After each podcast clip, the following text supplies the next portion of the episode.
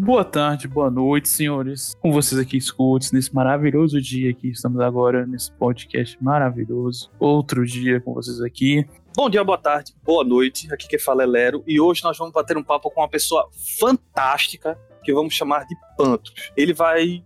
Vou deixar ele se apresentar. Fala um pouquinho com a gente, Pantos. Oi, é, meu nome é Gabriel. O pessoal me conhece como Pantros, que é o nick que eu uso. Eu tenho 20, 21, vou fazer 22. Essa é uma boa introdução. Deve, deve ser o suficiente. Então vamos, vamos logo para o que interessa. Vamos sem arrudeio. Pantos, fala um pouquinho pra gente. O que é que você faz? Você sabe qual o tema que a gente te chamou? Uhum. Conversa um pouquinho com a gente. Se solte. Atualmente, o que eu faço é ser estudante barra desempregado. Não estou tendo uma ocupa ocupação muito, muito relevante atualmente. O assunto que a gente veio falar, que eu não sei se você já pode dizer aqui, ou se é spoiler, veio falar sobre comunidade, né, sobre LGBTQ e a mais. E fala pra gente, quando você se descobriu, quando você é, achou. Fala um pouquinho, já que o tema é esse, fala um pouquinho pra gente sobre você, esse seu momento, sobre como você vê a comunidade pra gente. Se a gente vai, já vai começar assim, cadê? O descobrimento acho que é, é uma coisa que muda pra caramba de pessoa pra pessoa, mas comigo foi extremamente cedo, bem cedo. Eu percebi que já era diferente, eu devia ter uns sete, mais ou menos, eu já percebi que, que eu não era igualzinho aos outros meninos e que o meu pai esperava que eu fosse não era exatamente para onde estava indo. Porque eu, que era terceira série, quarta série, tive meu primeiro crush num, num garoto que tinha vindo de fora da escola. Achava ele lindo. E, hum, tem alguma coisa diferente, alguma coisa. Tem um caroço nesse ambu. Eu fiquei todo confuso na época, porque quando você é uma criança, tudo que você tem de, de vivência e de conhecimento sobre tudo é, é o que seus pais, o que seus, seus pais lhe contam, o que você vê na TV e toda tudo que eu já tinha visto até, na, até a época era só coisa ruim. Então era basicamente vergonha e tem que esconder. Foi basicamente foi basicamente assim que eu, que eu, que eu acabei me descobrindo. Muito cedo já percebi que, que eu não achava meninas tão bonitas quanto eu achava meninos bonitos. Mas você, seus pais, acho que já devem saber. Já. Já contou seus pais. E como foi a aceitação deles? Você falou que seu pai, ele tinha um. Vamos, vamos pontuar. Você, que assim como eu, você é da região norte-nordeste. Sim. Né? Que é aquela região meio bruta, vou usar esse termo, tá? No mar. É. E como foi assim que você chegou pros seus pais e disse, pai, olha, eu sou desse jeito, tá entendendo? Como foi a aceitação deles? Fala um pouquinho pra gente. A aceitação de, deles foi diferente porque aconte, aconteceu em, em momentos diferentes. A minha mãe, quando eu contei para ela, uma manhã antes de ir para a escola, que ela fez a, a, a, pergunta que ela já tinha feito várias outras vezes, só que dessa vez eu contei a verdade, foi foi na época um troço bem ruimzinho para minha saúde mental, porque ela ficou basicamente tipo três semanas só indo me deixar na escola, me buscando, me deixando em casa, em silêncio. Ela não fazia nada, nem nada acontecia, ficou num, num, num, num terrorzinho psicológico. Eu não sabia se eu ia apanhar, eu não sabia se eu não ia apanhar, eu não sabia quando ia explodir. Foi. Felizmente nunca explodiu. Faltou uma comunicação entre vocês dois no final. Então é, porque eu falei, aí ela ficou calada. Aí não falou mais nada. Que eu já tinha dito o que tinha que ser dito e, eu não tive resposta. Fiquei um pouquinho em choque durante um tempo, umas semanas. Aí eu pensei, ah, se não acontecer nada até agora, com quase um mês, não vai acontecer nada mais. Ela só levou o tempo dela para entender. E hoje a situação de vocês? Hoje a situação é bem diferente. Ela já, já me chama de aí, bicha.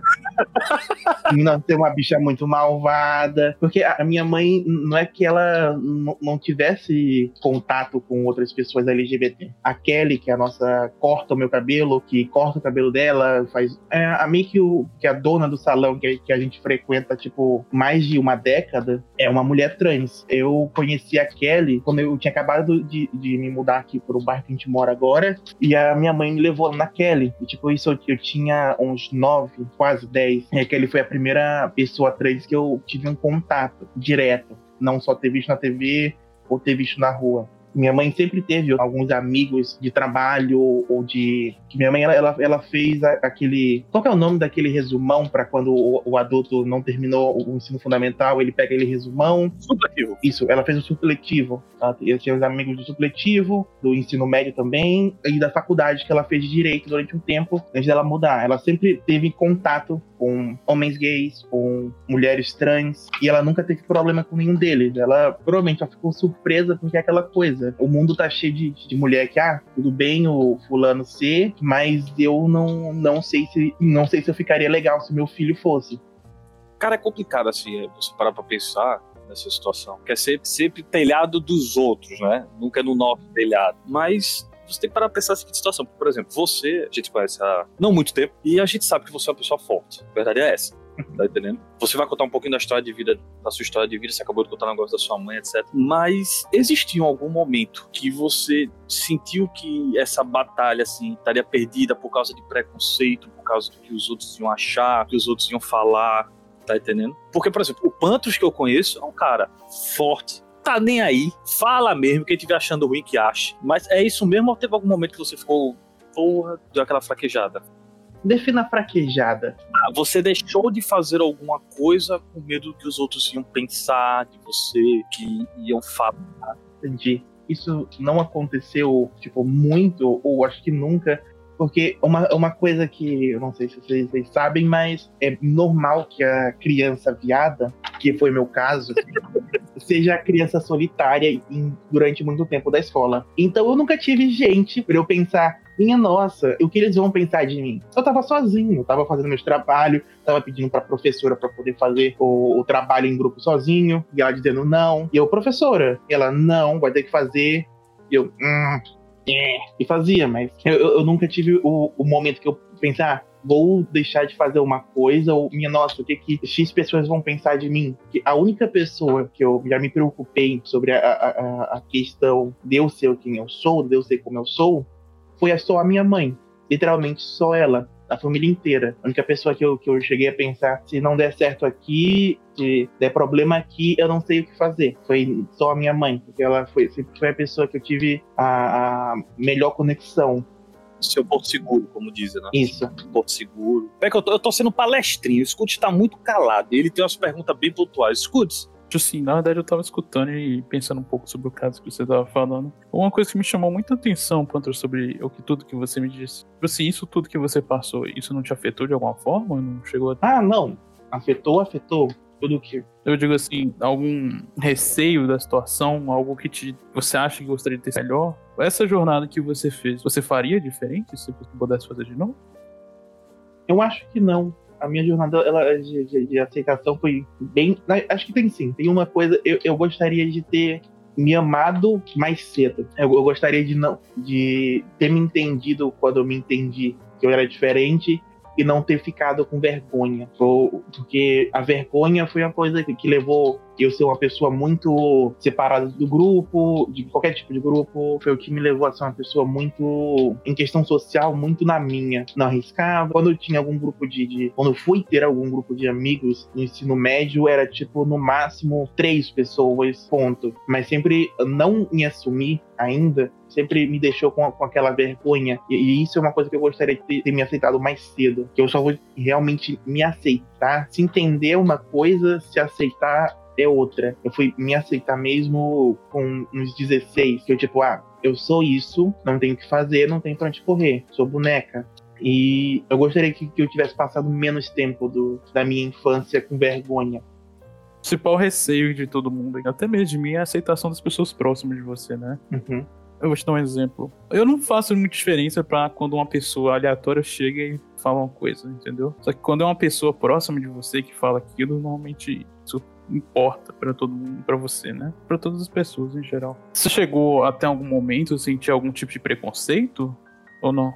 É, o preconceito a, a, gente sempre, sempre sofre, que eu, como eu falei. Eu era uma, uma criança a mais afeminada. Mesmo que eu fosse um menino gordinho e depois de um tempo um menino grande, eu era um menino afeminado. Então o preconceito você sente de colegas da escola, grupo de, de menino eu nunca fiz parte. No momento em que os três dias começaram a aparecer, não, já não tinha mais amigo menino. Tinha no máximo, colegas garotas. Mas você julga esse, esse preconceito que você sentiu na escola? Você você julga os seus outros colegas por isso ou não? Não, tipo, é a criação que todo mundo recebia na época. Eu provavelmente não fosse eu, se eu fosse um deles, eu provavelmente teria feito o mesmo, porque a criação preconceituosa todo mundo tem, e você acaba se guiando pela sua, sua criação. E você acaba só mudando quando você tem um, um grande estalo na sua vida, uma grande, um grande ponto de virada. Mas eu, eu não, não, não guardo mágoa, porque no, no, fim das contas, quando você é excluído por algum tipo de pessoa que, que acha que ah, o, Pantros, o Gabriel tem três jeitos, então não quero estar perto dele. Você acaba chegando empurrado para perto das pessoas que não vem problema nisso. Você vai chegando nas pessoas que vão te abraçar, que vão estar do teu lado, independente se você tem três jeitos, se você é isso ou se você é aquilo. Você acha que mudou? Eu vou pegar essa parte de preconceito ainda. Você acha que mudou? Porque na minha época, a gente tem quase 20 anos de diferença, verdade é essa. Na minha época, aquele negócio meio. Eu via no colégio também, mesma coisa. Ó, oh, aquele rapaz ali, pá, o que, aquele menino. E existia, eu vou dizer, um preconceito forte. Você não via a parada LGBT como você vê hoje, esse, é, essa uhum. força toda que ela tem. Você acha que mudou bastante ou ainda continua aquele preconceito, só que tá coberto? O que é que você acha? O mudou bastante é uma coisa que é inevitável. Tipo, mudou bastante da, da sua época para agora, porque, porque com a internet, com toda a, toda informação que as pessoas conseguem compartilhar agora, ser LGBT deixou de ser um estigma tão grande e tem gente saindo do armário cada vez mais cedo. Tem gente, tem gente que demora para se assumir, se entender, e tem gente que, como eu, se, se eu vivesse num, num, mundo em que não houvesse preconceito, eu provavelmente eu, eu teria tido um ou outro namoradinho com 12, em vez de, de esperar, tipo, uns 16 anos da minha vida para poder sair do armário daí começar a, a, ter alguma interação com, com, outras pessoas. As mudanças que, que, já tiveram foram bastante, mas não foi o suficiente para o mundo estar tá um lugar tão legal como a gente espera que ele esteja. Mas eu, eu acho que teve umas mudanças bem significativas. Tipo, da época do Lero, em que, tipo, ser LGBT era basicamente aquele segredo sujo da família, e hoje em dia, em que você pode viver a sua, a sua personalidade, pode viver quem você é, sem estar com medo de, de represália no trabalho, represália em qualquer instituição. Que se você tentar, tipo, excluir uma pessoa exclusivamente para ela ser parte de, de, de, um grupo, não só aqui no Brasil agora, mas nos Estados Unidos foi há mais tempo, você tem lei que te impeça disso. Só que, atual, só que o mais importante não é quando você tem uma lei, é quando você tem o. Se você tenta excluir uma pessoa, você é de um grupo, você é boicotado por estar fazendo uma ação que é, que é escrota, que é tipo, extremamente besteira. Você vai excluir o fulano porque o fulano namora o cicrano, então você vai fazer esse tipo de coisa, a gente vai, vai te boicotar, a gente não. A gente vai fazer o, o mesmo quase o mesmo com você. Que isso é tipo feio. Mas você acha isso certo? Dependendo da situação, tipo, ah, eu não, não quero que o Cicrano trabalhe aqui no mesmo lugar que eu, porque o Cicrano é, é gay, porque o Cicrano, a Cicrano é lésbica, porque o Cicrano é trans, e ah, não quero que ele trabalhe comigo. Ah, você está livre para não trabalhar com ele, então. Você pode ir procurar um outro trabalho, mas ninguém vai ser excluído por causa disso mas quando é uma pessoa de, de mais poder, né, tipo um chefe, um, um, coisa, e ele começa a destratar o ciclano ou fulano que ele é LGBT ou que ele é qualquer coisa, e ele recebe de volta um, um feedback e recebe um feedback ruim de volta por estar destratando a pessoa por ser diferente. A gente vê muito isso. Eu vou dar, vou dar um exemplo. Assim. Meu pai, se eu já tô velho, imagina meu pai. E eu sou mais novo dele.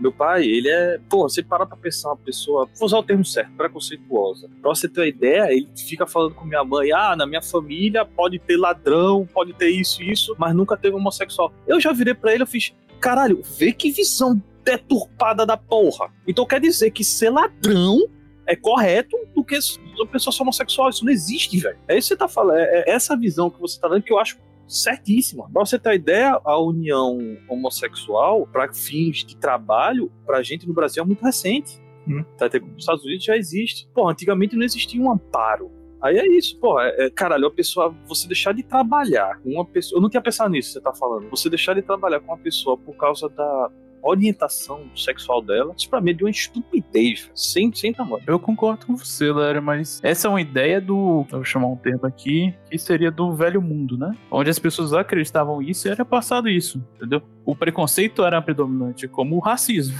O racismo era predominante também. Hoje em dia, tá menos. Que a gente vai voltar novamente para uma coisa que a gente já discutiu, né? Que é eu vou pedir a opinião do Pantos. A divisão. A dividir as pessoas por. Como é que a gente usou o termo? Escuta, eu não lembro. Era. Em caixinhas? Em... É, não é caixa, não é o termo. É, é, que a gente fala, ah, essa pessoa é de tal grupo, essa pessoa é de tal grupo. Não, não existe. Rótulo e rótulos. É, é, rótulo, isso. Me dá, me dá tua visão sobre essa questão de rótulo das pessoas. Que tipo, ah, o Pantros, ah, ele é homossexual. Caralho, o cara é homossexual, o cara é inteligentíssimo, joga pra caralho. Porra, mas é um rótulo, a verdade é essa. Depende muito do, do pelo que eu.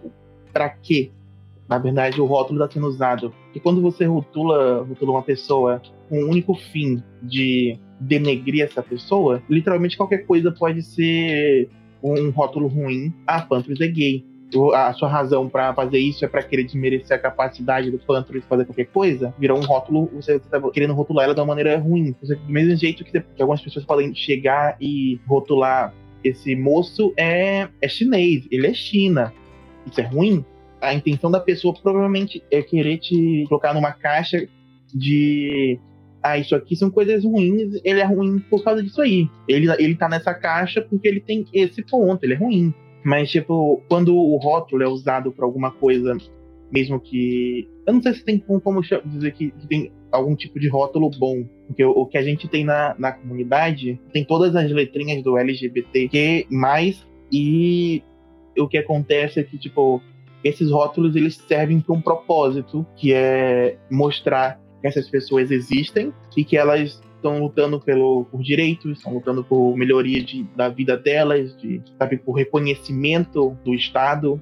E ele serve, às vezes, quando eu acho que é um rótulo bom, ele se encaixa nisso, mas ele também acaba virando um rótulo ruim quando as pessoas começam a entender que rótulos são a única maneira que você vai entender a pessoa. Pantros é gay. Ah, tá. O gay Pantros. O gay isso. Não, eu, eu amo geologia, eu amo jogar World of Warcraft, eu tenho outros hobbies, eu sou o Pantros que cuida do sobrinho, eu sou o Pantros que, que ama desenho, o Pantros que ama pedra e geologia e entender essas coisas. Eu sou o Pantros, que teve um mini terremotozinho na minha cidade, eu fiquei todo alegre porque eu queria, porque é um tipo de coisa que não acontece aqui, é um fenômeno muito legal de, de ser estudado sabia se gostava de geologia. É para isso que eu vou fazer o, o, próximo Enem. Que esse eu fiquei com muito medo de participar do presencial por causa do, da pandemia, mas é para isso que eu quero estudar para me tornar alguma coisa. Pantros o geólogo. Pantros o geólogo. Eu tenho três tios geólogos. Os três irmãos da minha mãe. Cara, combinou o nome, eu curti, entendeu? Pantros o arqueólogo. Aí, ó. Tomb Raider. Tomb Raider. Não, Pantros o geólogo, o cara que pega uma pedra do chão e diz: Olha, gente, essa pedra é super legal. Ela, ela tem pelo menos 2 milhões de anos. Ela é feita disso, daquilo, disso. Aí todo mundo fica tipo: Ah, tá, Pantros. Ah. E o Pantros tá tipo: Caralho, olha que pedra maneira. E vai olhar e dizer: Nossa, uma pedra, tio. Uau! Uau. Isso aí. É, isso aí. E eu vou tipo, uau, né, Pietro? Ele é, tio, uau. É, muito legal. Uau.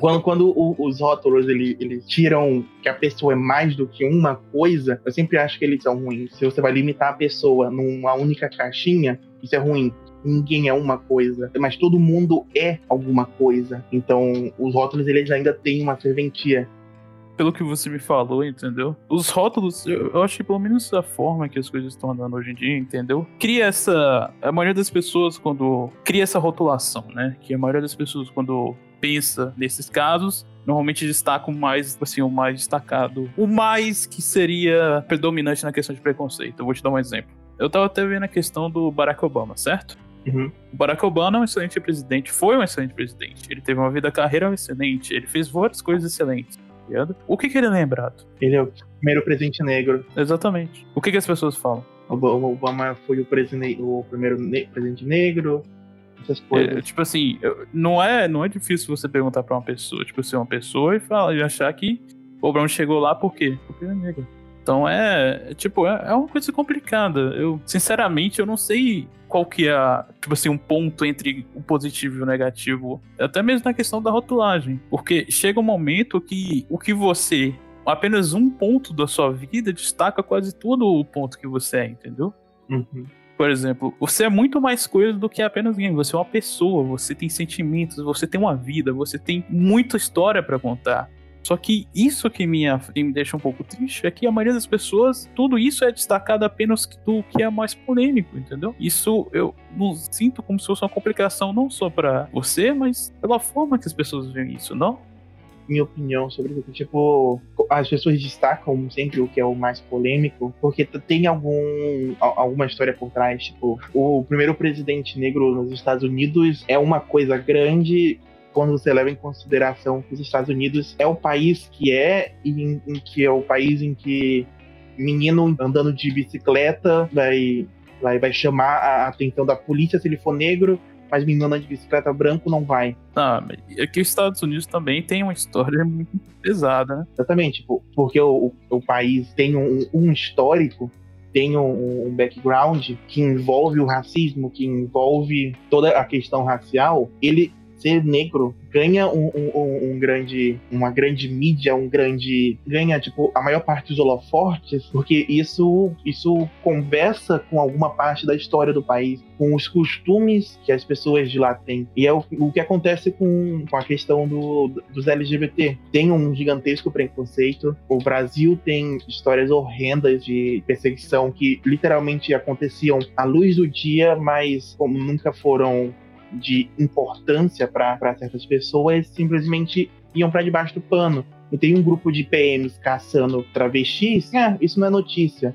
Notícia é o Pedro Magalhães, que vai casar daqui a duas semanas com a família dos Bragança. Sei lá, peguei esses nomes aí que, eu, que veio na minha cabeça. Né? Foi chute, foi chute, não tem nada a ver. Foi chute. Foi chute, foi, foi, não, foi um chute total se existe alguma pessoa assim, não Isso, tem nenhuma não, correlação. Não estamos falando de você. Não estamos falando de você, obrigado. Foi um chute completamente. Isso foi, foi, foi, foi literalmente nomes que eu achei que iam soar como gente rica. Se você é pobre, me desculpa. Não posso fazer nada ainda tem essas questões todas. E, tipo, acontece que ah, aí a pessoa LGBT, ela faz parte de um grupo que tem uma história em questão não só social, em questão política, tanto de, de qualquer coisa que tenha acontecido com esse grupo, e as pessoas passam a, a prestar mais atenção. É como se. Imagina que ser um cigano, ser uma pessoa. É, eu não sei direito de onde, qualquer, que parte do mundo vem os ciganos, mas imagina que ser um cigano no Brasil fosse uma coisa que, que tivesse gerado muita perseguição, que tivesse gerado, tipo, gente usando do poder público para perseguir esse grupo de pessoas aqui no Brasil, isso aconteceu fora. Aí qualquer pessoa que fosse de origem cigana, que tivesse aparência, você ganharia, tipo, um holoforte nessa parte. Que tem um, um background, porque ela faz parte de um grupo que ou sofreu, ou sofre, ou tem alguma coisa acontecendo grande com eles.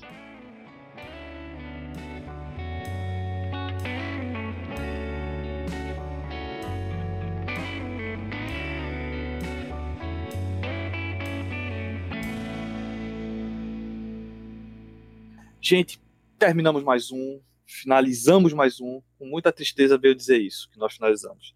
Mas vamos aqui dar o nosso agradecimento, a nossa alegria para o grande Igor Beccatini. Foi ele que fez a nossa edição. Gente, vocês viram, ficou fantástico. Sigam ele. Olha, eu vou dizer, daqui a algum tempo vai estar ele aí, ó, bombando, então eu acho melhor começar logo. Vou repetir: Igor Beccatini. E para vocês que quiserem ver mais nosso conteúdo, Água Viva Cosmonauta no YouTube. Muito obrigado. Não esqueçam, sininho, joinha, Valeu!